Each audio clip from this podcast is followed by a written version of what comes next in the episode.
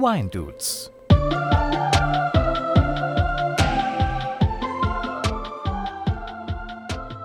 Servus, grüß euch. Schön, dass ihr wieder eingeschaltet habt zu den Wine Dudes. Die erste Folge jetzt hier direkt aus Indien. Ich bin noch nicht so richtig eingerichtet. Vielleicht ist die Qualität nicht ganz so gut, wie ihr es bisher gewohnt gewesen seid. Das bitte ich zu entschuldigen, wird aber in den nächsten Wochen sicher besser. Mitte Januar habe ich ja die Pause zusammen mit meinem heutigen Gast angekündigt und so ist es eigentlich nur folgerichtig, dass die Wine Dudes auch wieder mit dem Nick aus der Pause kommen. Servus und Namaste, Nick. Servus, Namaste, grüß dich, grüß euch. Äh, weißt du, was Namaste bedeutet? Meine Seele grüßt deine Seele oder irgendwie sowas. Sinngemäß aus dem Sanskrit übersetzt heißt es, ich verbeuge mich vor dir. Deswegen tut man normalerweise auch die Hände vor der Brust falten und sich äh, leicht verbeugen. Sowas liebe ich. Anstatt, anstatt in einen Raum zu kommen und an der Tür zu klopfen, sagt man einfach klopf, klopf. Ja, funktioniert bei sehr dünnen Türen sehr gut. Bei etwas massiveren Türen steht man auch teilweise mal zehn Minuten da und ruft klopf, klopf. äh, ja, also ich, ich verbeuge mich. Ich verbeuge mich vor dir. Und ich verbeuge mich vor dir, Nick. Schön, dass du wieder da bist mit uns, Nick. Als allererstes die wichtigste Frage, was hast denn du im Glas? Ich trinke einen Sekt, der aber eigentlich gar kein Sekt ist. Das ist also ein Wein, den man einfach gesprudelt hat. Ich trinke vom Weingut Taller einen Muscatella Sprudel. Okay. Extra trocken. Ist das sowas wie ein Frizzante dann, also ein genau. aufgespritzter? Genau. Okay. Mit, mit, genau, mit, mit Kohlensäure versetzter Wein. Okay. Was, was hast du im Glas? Hast du überhaupt ein Glas? Ich habe noch nichts gesehen. Ich habe ein Glas. Ich habe zwei Weingläser gekauft, solange bis unser Containerschiff hier endlich ankommt. Mhm. Und habe heute im Glas einen indischen Wein. Ich habe das Weingut Fratelli, relativ großes Ding. Habe ich jetzt schon ein paar Sachen probiert, seit wir hier sind. Die finde ich eigentlich ganz ordentlich. Und da habe ich jetzt einen Chardonnay Sauvignon Blanc Cuvée aus Maharashtra. MS heißt der und zwar steht es für Piero Masi und Steven Superior.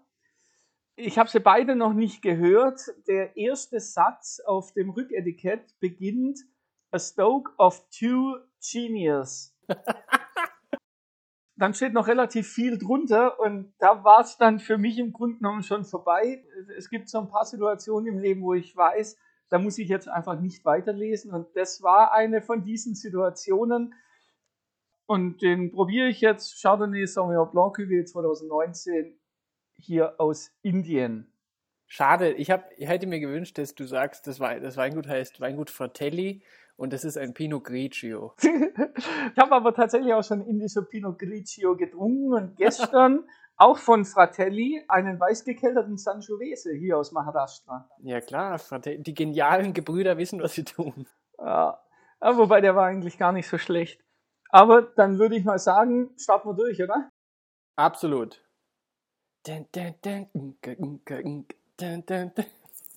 Machst du da machst du einen indischen Special irgendwie dazu? Irgendwie eine, eine Sitar im Hintergrund?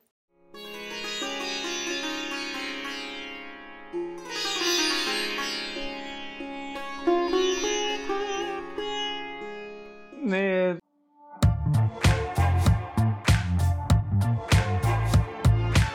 Wine Dudes, der Podcast mit Robin und Gästen.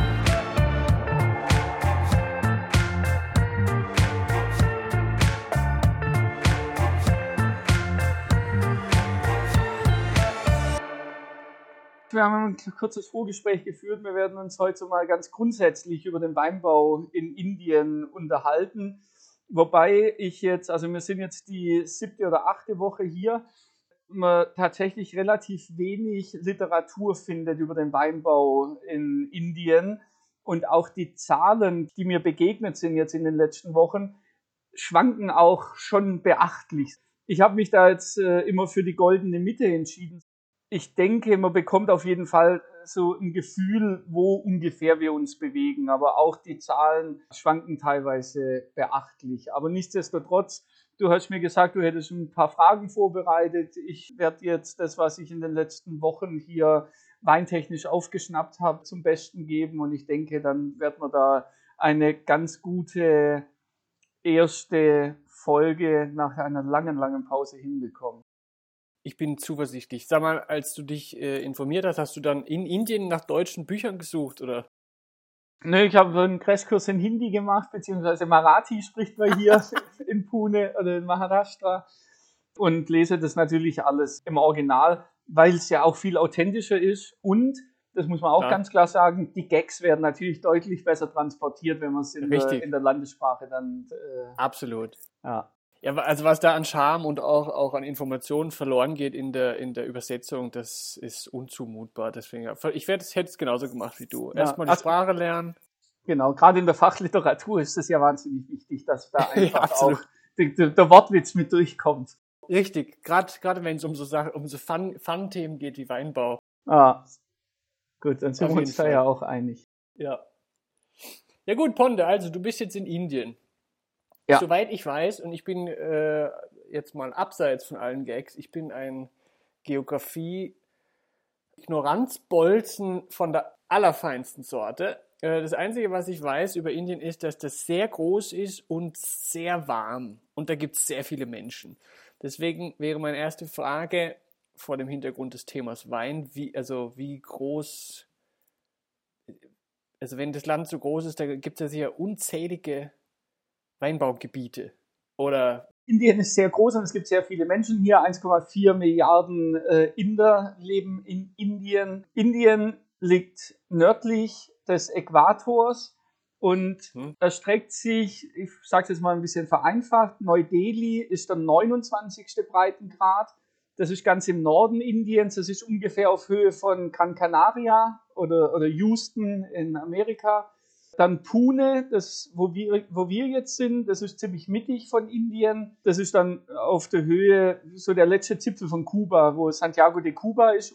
Und dann geht es aber runter bis äh, Nagarkoil, das ist ganz im Süden. Und das ist dann auf dem Breitengrad 8 ungefähr die Höhe von Costa Rica oder Panama.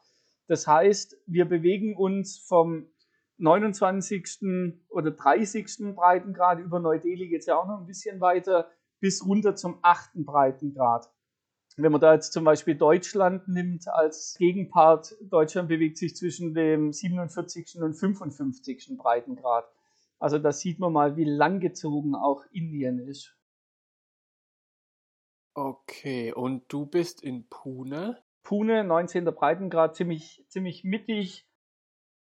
Okay, so, jetzt bin ich nicht nur ignorant, was Geografie angeht, sondern auch was, was, was diese Breitengrade angeht und was das für das Klima bedeutet. Das heißt, was für ein Klima ist bei dir, bei euch? Wir haben hier subtropisches Klima. Okay.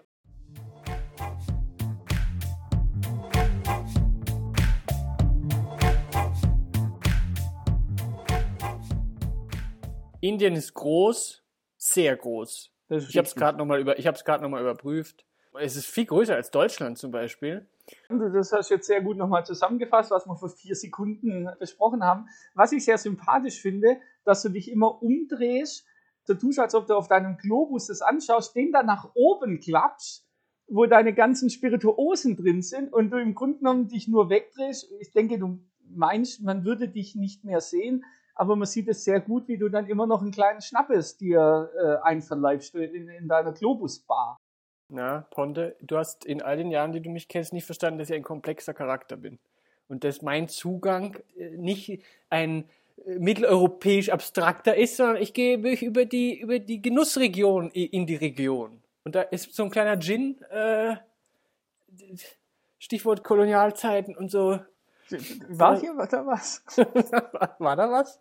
War was? Okay, okay. So, jetzt zurück zu meiner Frage. Also ein großes Land, aber da wird ja vermutlich nicht überall Wein angebaut. Das heißt, wie viel Weinanbaufläche gibt es in diesem großen Land? Also da ist tatsächlich wahnsinnig viel Bewegung drin, so wie in allem. Du wirst wahrscheinlich vom Glauben abfallen, wenn ich dir sage, Deutschland hat ungefähr 103.000 schieß mich tot Hektar Rebfläche. Glaube ich nicht. Also das kannst du mir schon mal glauben, aber wo du vom so, Glauben okay. abfallen wirst, Indien hat circa 100.000 Hektar Rebfläche, also fast ident viel wie Deutschland. Das heißt, die machen uns Konkurrenz. Von der Anbaufläche her sind wir da gleich. Ich bin, also ich war völlig schockiert, wo ich das gelesen habe und dachte, das kann doch nicht sein. Dann lese ich immer nur, dass es eine Handvoll Winzer in Indien gibt. Mhm. Und dann ist der Groschen gefallen, dann bin ich über einen Artikel gestolpert. Die meisten davon sind Tafeltrauben. Also äh, es gibt eigentlich keinen deutschen Supermarkt mehr, der nicht Tafeltrauben aus Indien führt. Jetzt haben die 100.000 Hektar Rebfläche, aber eben 99 Prozent sind Tafeltrauben. Und Schätzungen zufolge, und da habe ich jetzt auch viele Zahlen gelesen, ich nehme Mittelwert, Schätzungen sind ungefähr 2700 Hektar, wo wirklich hier in Indien für Weinbau genutzt werden. Und das wiederum ist weniger, als es Rheingau hat mit über 3000. Also da, da ist dann die Relation doch auch wieder deutlich erkennbar, dass es sehr, sehr wenig ist. Okay, das, ja, krass. Und, okay, und liegt es daran, dass es bisher einfach diese Weinkultur nicht gab? Oder? Genau, also da ist auch sehr viel Bewegung drin. Es, es gibt viele Traubenproduzenten, die umgestellt haben auf Weinbau, wo sie merken, okay, hier in Indien ist Bewegung drin, die indische Bevölkerung verlangt nach Wein und möchte Wein, die aber überhaupt keine strategische Ausrichtung haben.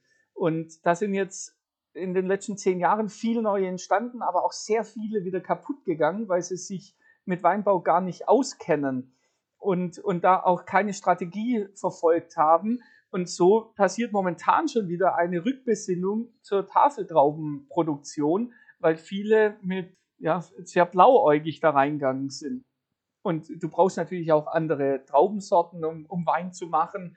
Und die haben halt ihre kernlosen Tafeltrauben zu Teilen genommen und haben da versucht, Wein draus zu machen und sind kläglich gescheitert oder hatten keine Vertriebsstruktur für den Wein, den sie nachher produziert haben. Also hochinteressant. Ja, ich wollte gerade sagen, ich habe jetzt tausend Fragen. Ich muss jetzt überlegen, welche zuerst kommt.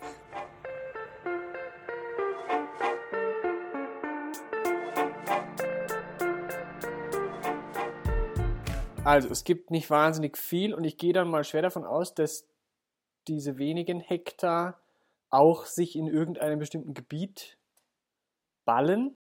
Also es haben sich im Grunde genommen ja zwei Weinbaugebiete haben sich etabliert. Der Kern des indischen Weinbaus ist im Grunde genommen hier in Maharashtra, wo, wo wir jetzt sind. Das Vinophile Dreieck habe ich ja jetzt, glaube ich, äh, schon das letzte Mal zwischen Mumbai, Nashik und eben Pune, wo wir sitzen. Äh, Mhm. Und da sind ungefähr 60 Prozent der indischen Winzer sind hier Mhm. äh, hier angesiedelt. Und das zweitgrößte und zweitwichtigste Gebiet befindet sich um die Metropole Bengaluru. Bengaluru kennt man, weil sie ein ziemlich erfolgreiches Cricket-Team haben. Ich denke, da werde ich wird jetzt bei jedem, ach so, ja klar. Nick, ich Ja, ein ich großes woll- Fragezeichen. Ich wollte heute eigentlich auch mein, mein äh, Trikot anziehen, aber das ist in der Wäsche, weil ich das so oft trage. Okay, also genau. Also dieses Bengaluru auf jeden Fall im Bundesstaat äh, Karnataka. Kana Karnataka, ja, wollte ich gerade sagen, ja. Karnataka. Genau, genau, genau. Und das ist ganz im Süden Indiens. Da wird auch sehr viel Wein gemacht. Ich habe jetzt auch schon öfters gelesen, dass dort die derzeit hochwertigsten Rotweine Indiens herkommen.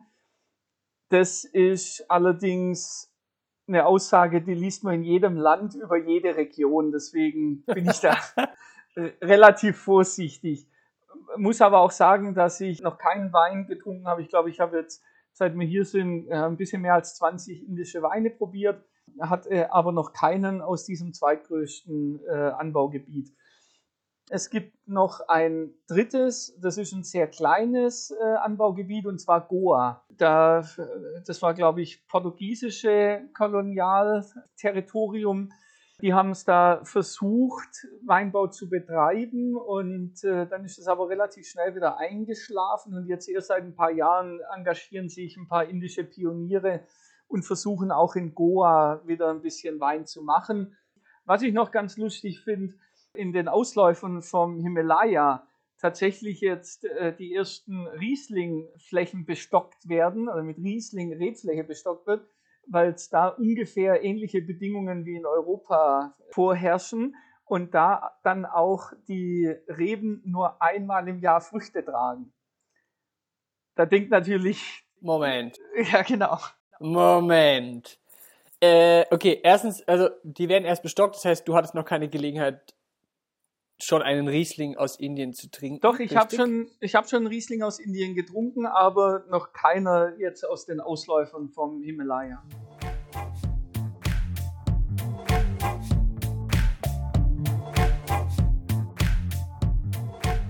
Okay, gut. Und jetzt, du hast gesagt, nur einmal.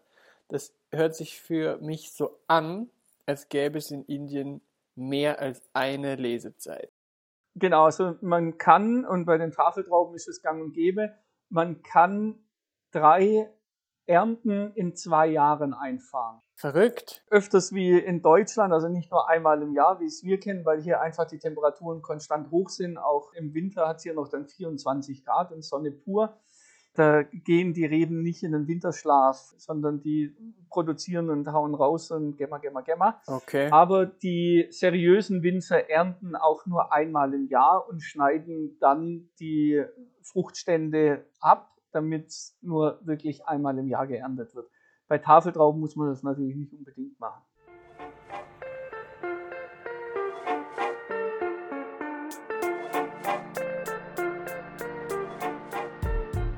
Okay, nächster Punkt. Stichwort WinzerInnen und Rebsorten. Also sind es hauptsächlich dann irgendwelche Großinvestoren, die sich denken, probieren wir mal Indien oder gibt es wirklich indische Winzer und was gibt es da eigentlich für Rebsorten? Also gibt es auch autochtone indische Rebsorten? Es gibt ein paar autochtone indische Rebsorten, die Namen vielleicht fallen sie immer noch ein. Ich kann es jetzt nicht mehr, nicht mehr genau sagen. Ich glaube, India Blue oder irgendwie, keine Ahnung. Aber es wird auch viel, viel europäische Reben. Also, wie gesagt, ich trinke jetzt gerade ein Cabernet Sauvignon Blanc Cuvée. Viognier ist ein großes Thema hier. Shiraz, Cabernet Sauvignon, Merlot. Mhm. Wird hier alles, alles ausgebaut.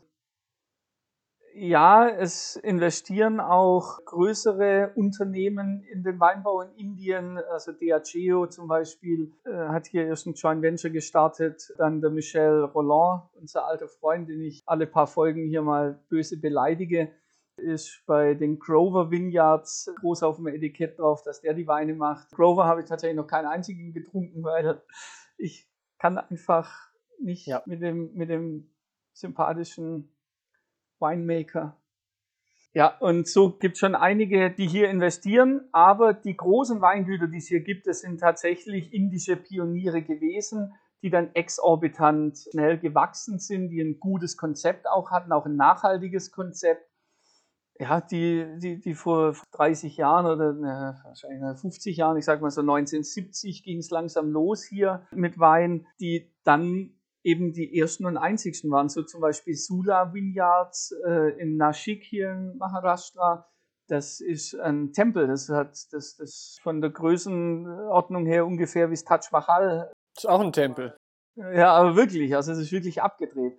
Aber klar, die haben, oder auch die Fratellis, auch einer der ersten, die hier Weinbau gemacht und kultiviert haben. Und die gehören jetzt zu den, zu den Großen.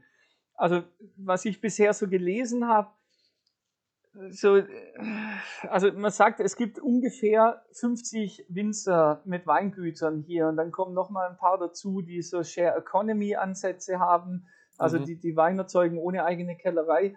Und tatsächlich redet man so von 90 Betrieben, die wirklich Wein produzieren. Aber ich, ich habe schon von 40 Betrieben gelesen und ich habe auch schon von 180 gelesen. Also es gibt da keine keine Statistik, die mir zumindest begegnet ist, die verlässlich ist. Tja. Ja. Die, haben nicht, die haben nicht mit dir gerechnet. Du wirst da jetzt in den nächsten Monaten. Ich werde das aufarbeiten und möglicherweise genau. ein Buch schreiben, auf das die Welt gewartet hat. Ganz äh, genau. Weinbau in die, Indien. Die Wahrheit über Indien. Die, die ganze ja, Wahrheit. Die, die ganze Wahrheit.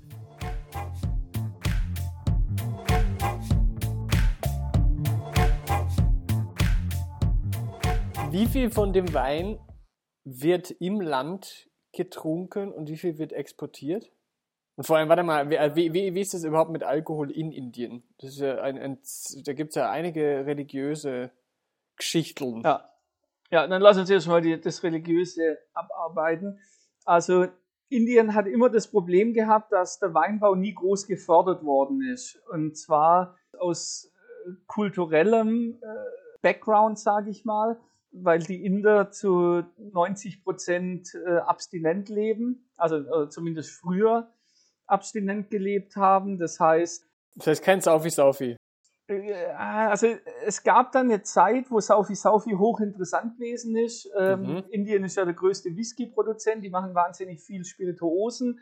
Und es gab eine Zeit, wo es zum guten Ton gehört hat, dass die Oberschicht sich richtig weggeballert hat, also auch bei Geschäftsleuten, die dann rumgestolpert sind, betrunken, weil man so gezeigt hat, wir können uns das leisten und wir machen das und wir, wir können das. Das hat sich Gott sei Dank aber wieder gelegt und ist jetzt auch eher verpönt was wiederum den Wein in den Vordergrund rückt, da der eben nicht ganz so hoch vom Alkohol ist und ein anderes mhm. Standing hat als die Hartalkoholikas.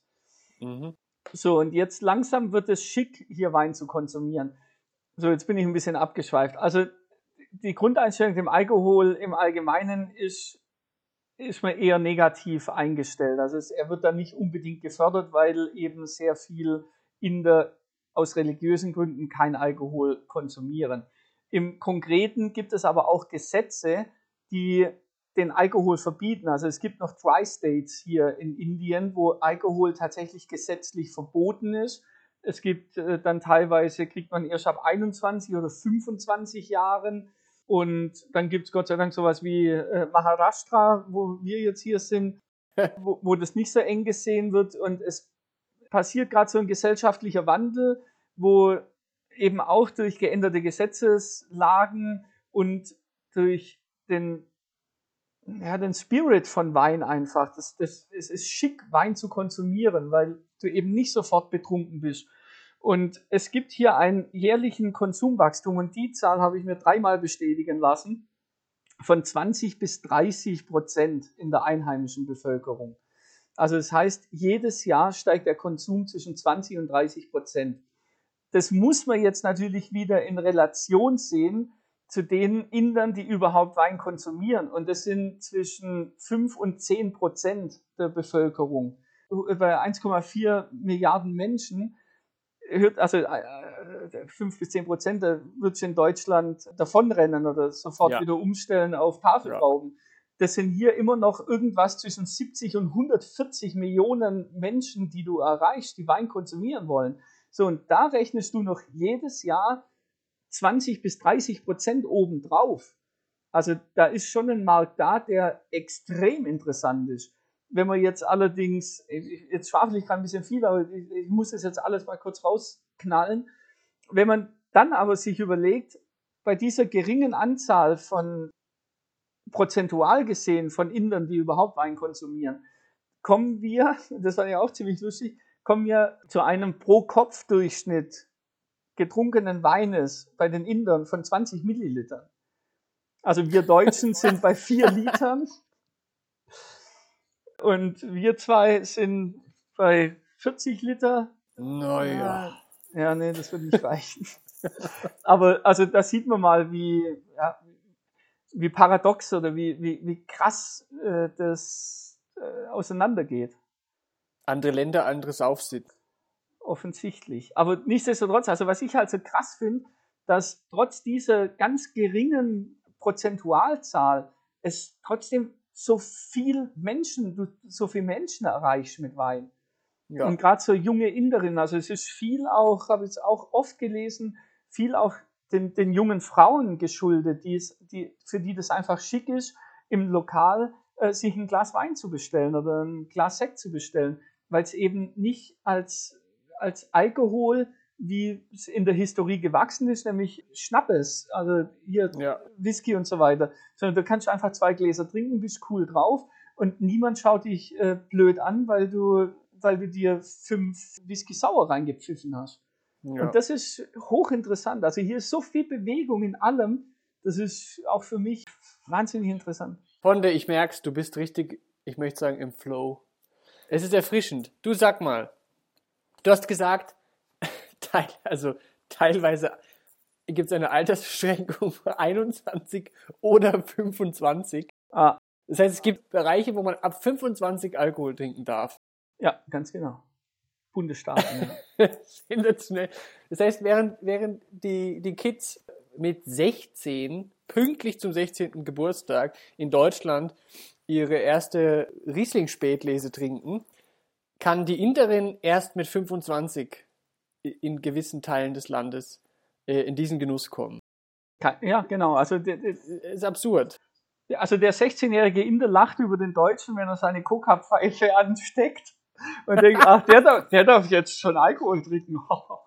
Ja. und verabschiedet sich in einen wunderschönen Traum. Während der Amerikaner mit 16 in seinen Monster Truck einsteigt Ja, genau. und über die Route 66 äh, die Freiheit sucht. Ja, absurd. Ich, also ich würde gerne mal, ich hätte gerne ein eigenes Land und in diesem Land würde, ist Alkohol ab, erlaubt ab 55. wenn, man, wenn man 55 ist, darf man das erste Mal Wein trinken. Äh, wenn man es bis dahin durchgestanden hat, hat man sich das auch wirklich verdient. Keine Frage. Wobei, äh, also du sagst ja schon, was die Krux an der Geschichte ist. Es wird einfach keiner 55 Jahre alt, weil Ja. du, äh, also Wie denn? genau wie eigentlich. Ja, wie denn?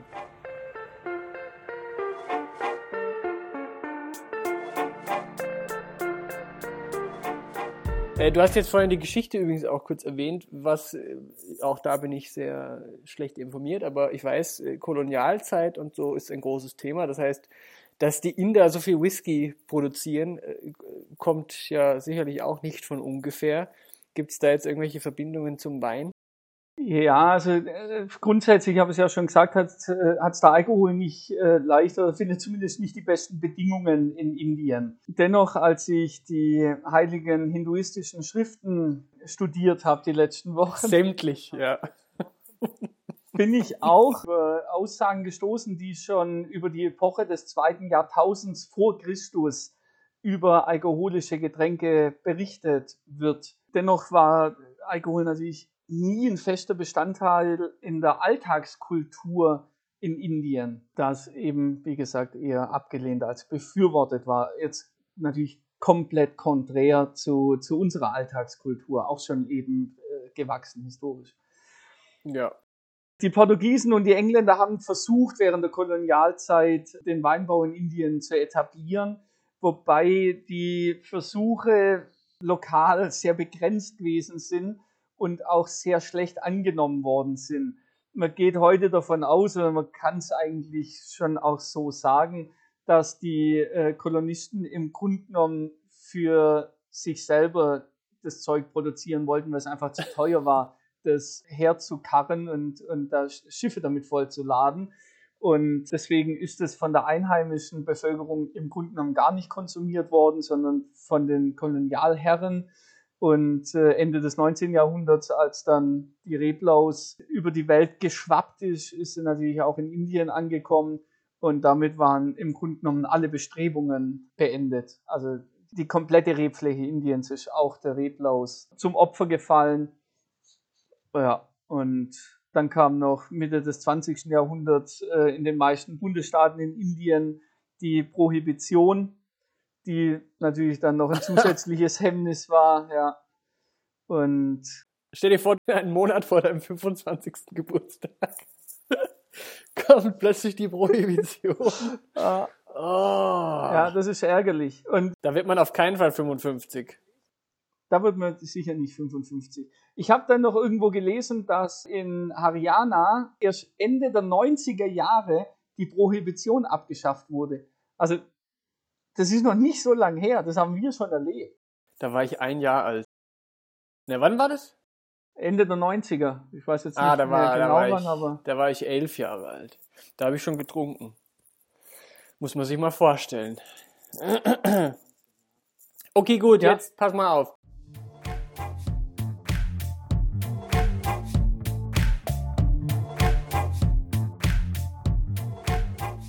Crazy Frage.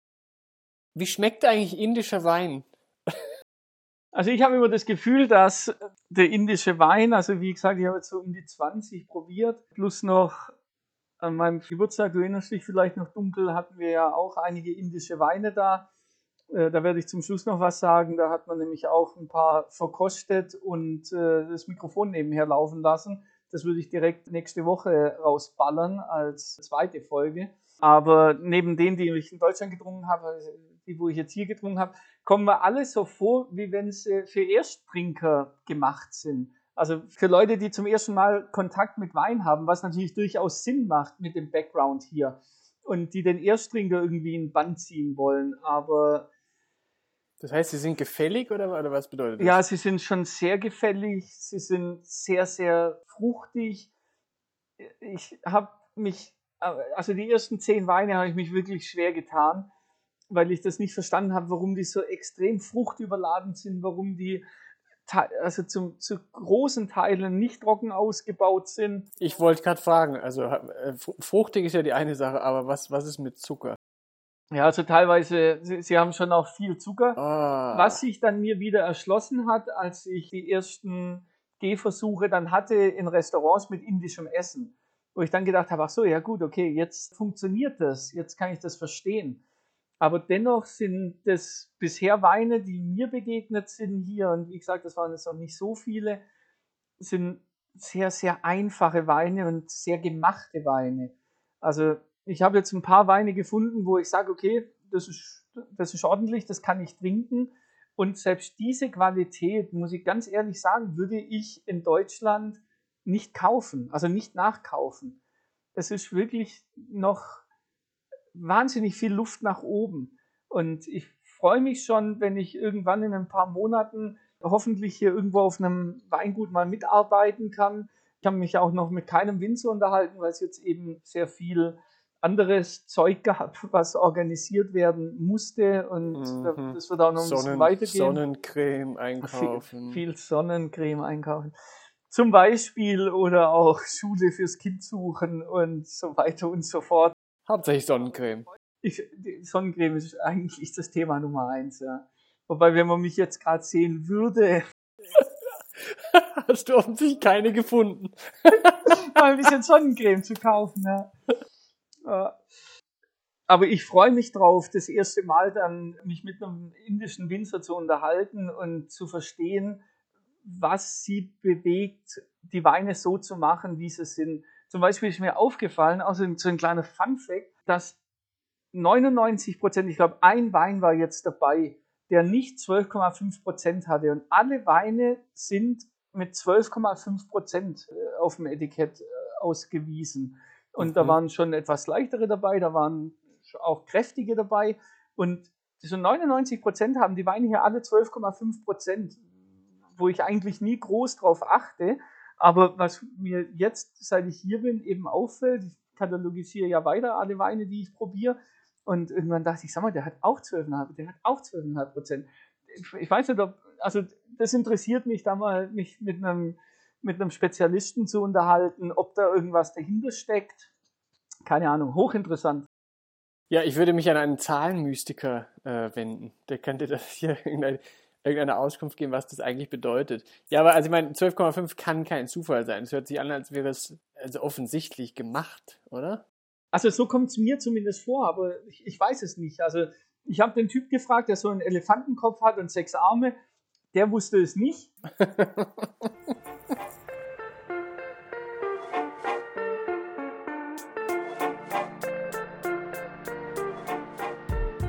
Was ist beste Wein, den du bisher getrunken hast? Äh, vom Horst Hummel, der Gore Haschlevalü 2016 oder 14, weiß ich nicht mehr genau. Ah, der Horst hat jetzt, auch, hat jetzt auch seine Finger im Curry. Wahnsinn. Ich meinte jetzt äh, in Indien. In Indien. Ähm, das war im, Im Rotweinbereich war es ein wirklich überraschend guter Merlot. Ein, ein, sehr, sehr melancholischer Merlot, der mir wahnsinnig gut gefallen hat, der sehr dunkel war, sehr fruchtig, sehr, sehr trocken auch, glücklicherweise. Ich müsste jetzt aber in meine Aufschriebe schauen. Ich glaube, das war auch Fratelli. Und im Weißweinbereich war es von Sula, die haben eine Premium-Linie, die ich noch nicht aussprechen kann, die, die Dori oder Diadori, das ist die, die Reserve-Version, ein äh, Viognier von Sula, der, der wirklich richtig ordentlich war. Okay.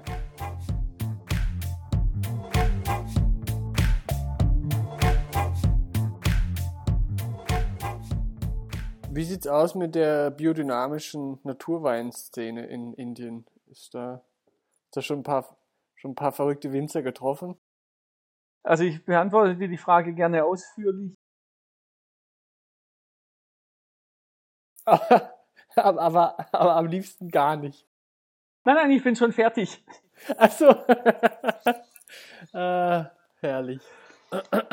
Nee, ähm, also es, es, ich bin froh, dass ich hier jetzt überhaupt so was wie eine Weinszene anfängt zu existieren. Von der Mhm. Naturweinszene brauchen wir noch nicht reden. Okay.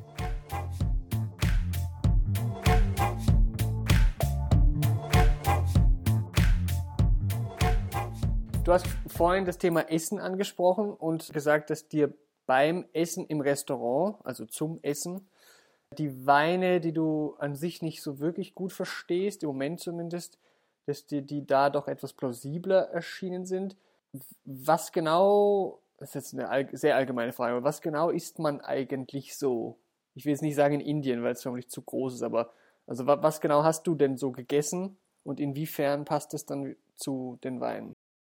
Also was es jetzt genau gewesen ist, die haben hier sehr viele Getreidesorten zum Beispiel, die wir äh, gar nicht haben, die ich auch Mhm. noch nicht per Name nennen kann. Also Okay. ich kann es dir gar nicht sagen.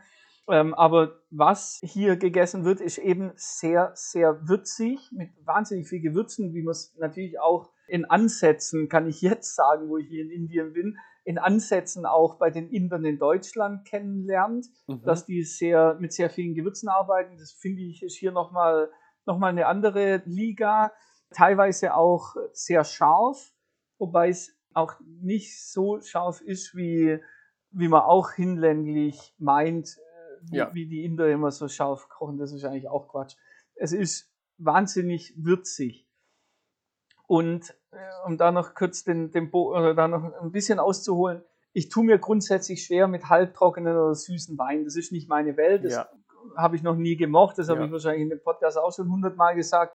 Ja, wir wären auch nicht befreundet, wenn es anders wäre. So, das kommt dazu. Und da, da bist nicht nur du, also wahrscheinlich hätte ich Ich glaube auch. noch einen Tolga als Freund und sonst niemand. Und, und selbst den würdest du früher oder später verlieren. ja. Deswegen tue ich, habe ich mir da sowieso schon schwer getan.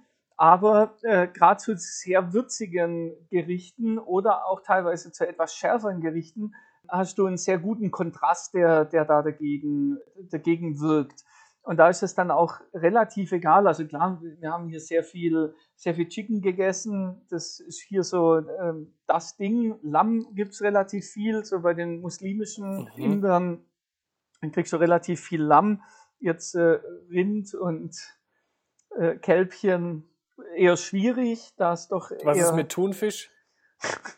aber da das alles auch immer sehr lange und sehr viel gekocht wird mit diesen Gewürzen zusammen, ist es Mhm. für, also zumindest bisher für meinen europäischen Gaumen relativ schwer, dann noch rauszuschmecken, ist das jetzt ein Hecht oder ein Hai oder ein Lachs. Also äh, und genau das gleiche auch gut, jetzt Chicken und, und Lamm kann man schon relativ gut auseinanderhalten. Auch wenn es lange in Gewürzen gekocht sind. Aber es gibt schon relativ viel, auch viel Getreide, viel äh, Kartoffeln und so weiter, wo du es gar nicht mehr so rausschmeckst, sondern du merkst, ja, da habe ich was konsistenzmäßig im Mund, kann aber gar nicht mehr sagen, was das war. Und zu diesen Gerichten habe ich jetzt lernen müssen und das war jetzt auch ein wirklich schmerzhafter, teilweise schmerzhafter Prozess für mich, weil ich doch auch sehr gerne eingefahren bin in meiner Meinung, dass Restzucker im Wein nichts verloren hat musste ich mich da selber ein bisschen korrigieren und sagen, okay, doch, es macht teilweise schon auch Sinn. Okay. Das heißt, zynisch, ketzerisch könnte man sagen, wenn das Essen so scharf und so würzig ist, dass man eigentlich nichts mehr schmeckt. Das könnte man jetzt sagen, das will ich aber nicht, weil ich wirklich Ja. seit sieben Wochen nichts gegessen habe, was irgendwie fürchterlich oder nicht super anständig gewesen ist. Ich esse seit sieben Mhm. Wochen hier tolles, tolles Essen. Also das glaube ich tatsächlich. deswegen will, will ich da gar nicht, also da, da, da gestehe ich mir meine Engstirnigkeit auch ein, dass ich das bisher nicht gut fand und ich weiß auch, ich werde nie ein Freund sein von diesen Weinen. Äh, jetzt vorhin, kurz bevor wir aufgenommen haben, haben wir äh, auch gerade Abend gegessen. Da hatte ich äh, schon das erste Glas von diesem Wein, der auch trocken ist. Das war auch ein Mhm. sehr würziges und sehr scharfes Essen. Auch da, wenn ich die Möglichkeit habe, trinke ich einen trockenen Wein, auch wenn ich merke, der passt jetzt nur zu 70 Prozent und wenn es ein bisschen mehr Restzucker hätte und vielleicht noch ein bisschen mehr Frucht, dann würde es wahrscheinlich eher zu 95 Prozent oder zu 100 Prozent passen. Entscheide ich mich trotzdem für den trockenen Wein.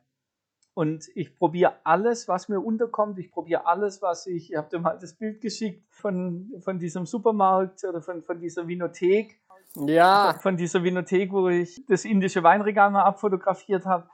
Und egal wie schrecklich die Namen sind, egal wie schrecklich die Etiketten sind, ich werde alles probieren und ich ja, werde mich, werd mich da reinfuchsen.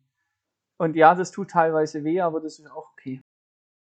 Ja, ich habe neulich gehört, Schmerz ist Schwäche, die den Körper verlässt. Also insofern ähm, ist, das, ist das sicher nicht verkehrt. Darf ich noch eine, eine, ein, ein kurzes Intermezzo, weil mich das interessiert und weil ich jetzt gerade dran denke.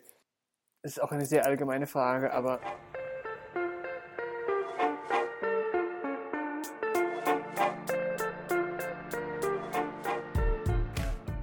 ab welchem Alter kann man Kindern, ich weiß, das ist in unterschiedlichen Kulturen vermutlich sehr unterschiedlich, aber ab, welchen, ab welchem Alter kann man Kindern Schärfe zumuten? Also ist dein Sohn, der kann ja nicht dieselbe Schärfe essen wie ihr.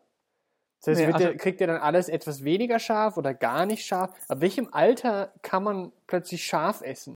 Ich glaube nicht, dass das dem Alter geschuldet ist, weil ein indisches Kind natürlich von, von der Muttermilch an, und da habe ich mich tatsächlich mit unserer damaligen Hebamme drüber unterhalten, wo ich gesagt habe, scharf essen, müssen wir aufpassen oder wie oder was.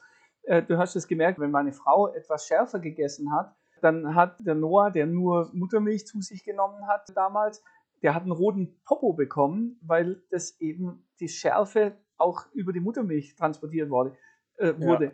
Und das war der nicht gewohnt, das war der nicht über die Essgewohnheiten äh, in, Ja. in Europa und in Deutschland gewohnt. Und wenn da mal was Scharfes kommt ist, dann hat der Körper dementsprechend reagiert.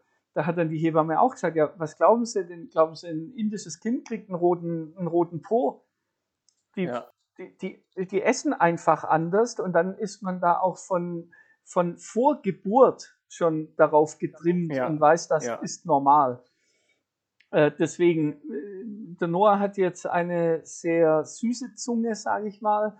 Also Mhm. er ist sehr ausgewählt und er hat auch große Probleme mit Schärfe. Also sobald etwas etwas würziger ist, definiert er das als Schärfe. Ja. Aber also A, ich koche wahnsinnig gerne und ich koche auch hier äh, sehr viel.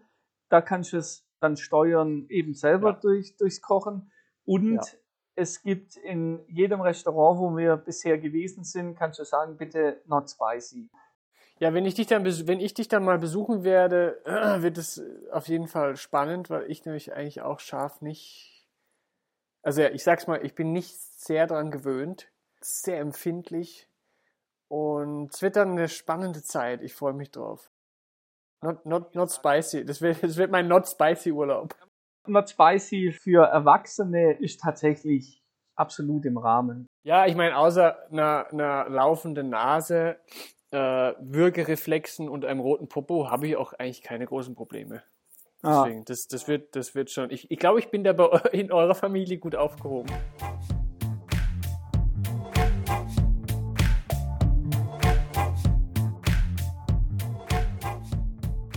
Nick, ich hoffe, ich konnte dich da jetzt ein klein bisschen einführen in den Weinbau und in die Weinregion Indien.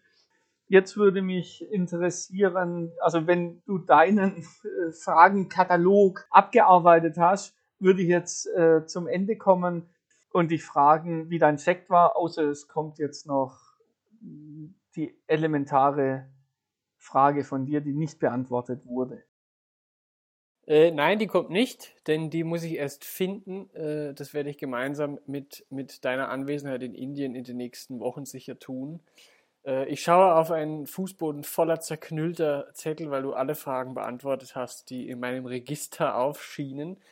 Ich, also eben für mich ist dieses Thema ja extrem neu, deswegen ich finde es sehr interessant, dass du da bist und auch wenn jetzt noch viele Fragezeichen offen sind oder, oder Fragen umgestellt sind, äh, finde ich es eigentlich ganz spannend, dass du in den nächsten Jahren sicher einiges äh, zu erzählen haben wirst. So, du hast mich gefragt, wie mein Wein ist oder war. Mein Muscatella, mein Muscatella Sprudel. Äh, ich habe den neulich gekauft. Ich war tatsächlich auf dem Weingut. Ein Schloss, ein riesiges Schloss. Und der hat mir die Broschüre mitgegeben. Und in der Broschüre heißt es zum Muscatella Sprudel, ich, der, also der Wein spricht zu uns. Ich zeige mich gern am Beginn von feierlichen Anlässen. Deswegen habe ich den heute aufgemacht. Der Duft von Zitronenmelisse mit zarten Holunderblüten steigt aus dem Kelch. Darf ich noch mal ganz kurz den, ja. den, Boden, den, Bogen schlagen zum Anfang unseres Gesprächs? Das wäre jetzt ja. auch wieder so ein allererster Satz, wo ich die Broschüre oder das Glas oder, oder die Flasche, wo das draußen direkt zur Seite legen würde. Ich, genau. äh, was hat er gesagt? Äh, ich ornaniere gerne als erster Gast. Äh, Richtig. Alter, was ist, das, was, ist das für, was ist das für ein Quatsch, ohne Witz. Ja, ich Aber meine, ja. also eben noch eine Nummer schlimmer ist es, wenn Leute für ihre Haustiere oder, oder auch für ihre frisch geborenen Babys eigene Instagram-Accounts machen und dann sagen, hey, ich bin Nick, ich bin drei Kilo schwer und bin heute Nacht um 14 Uhr geboren. Ja. Ah, und da muss man dann sagen, Gott sei Dank ist es in Deutschland mit 16 erlaubt, Alkohol zu trinken. Also, der Wein teilt uns mit. Weiter. Meine femininen Züge mit feinnerviger Würze und kernigem Weingartenpfirsich versprühen pures Vergnügen am Gaumen. Da hört es auch schon auf. Und ich kann sagen, ja, das stimmt ungefähr so. Es ist ein sehr frischer, unspektakulärer Muscatella, der aufgespritzt ist und deswegen passt er tatsächlich gut in deinen Mund. Zu der, zu der, zu der, genau, in meinen Mund und in meinen Kelch, in dem er sich befindet. Sag, ich meine, redet der Wein auch morgen noch? Ich wurde heute ausgepisst. Zusammen mit, keine Ahnung. Äh, jedenfalls, ich habe den ja, weil wir eine Zeit, weil wir einen Zeitunterschied haben, ich habe den ja schon um 16 Uhr aufgemacht ja. Für die, für die absoluten Fans, die auch mal hinter die Kulissen blicken wollen, es gibt ja auch Zeitunterschiede. Und dafür hat es sehr gut gepasst, am Nachmittag so ein, so ein Frizzante zu trinken und dann mit dem Ponde eine Nummer aufzunehmen. Dafür war der perfekt, aber ansonsten recht unspektakulär. Okay. Wie war dein Wein, dein indischer Wein, dein Pinot Grigio von den Fratelli? Mein Chardonnay Sauvignon Blanc. Das ist ein super netter Wein, der ist genauso einfach wie alle anderen, die ich bisher getrunken habe. Vielen Dank, Nick. Wir haben, glaube ich, noch ein bisschen gescherzt. Das letzte Mal, äh, dass ich zu dir gesagt habe, du kriegst eh mit, wenn die neue Folge rauskommt, weil ich dich kurz vorher anrufe und sage, Nick, nimm mit mir eine Folge auf. Das äh, ist jetzt tatsächlich auch genauso eingetreten. Also wir sind jetzt kurz vor dem 4.5., an dem diese Folge rauskommt.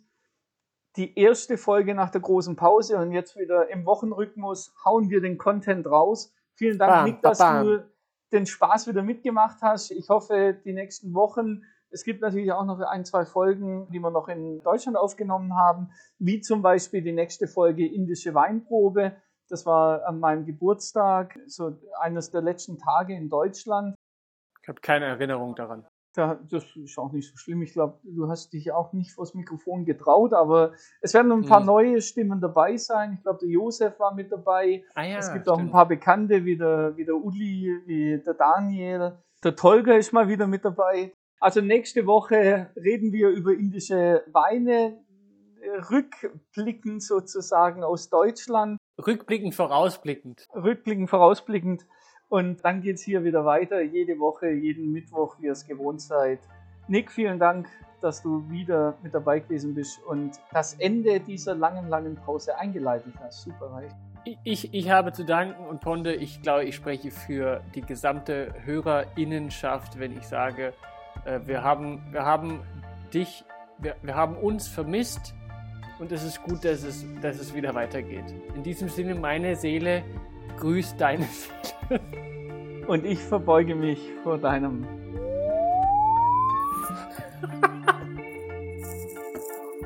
ah, Nick, mach es gut. Fertig. Servus. Pfirti, Servus.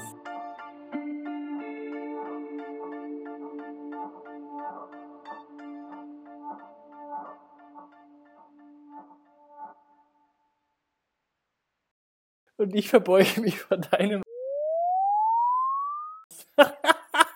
Bitte einmal husten. Großartig.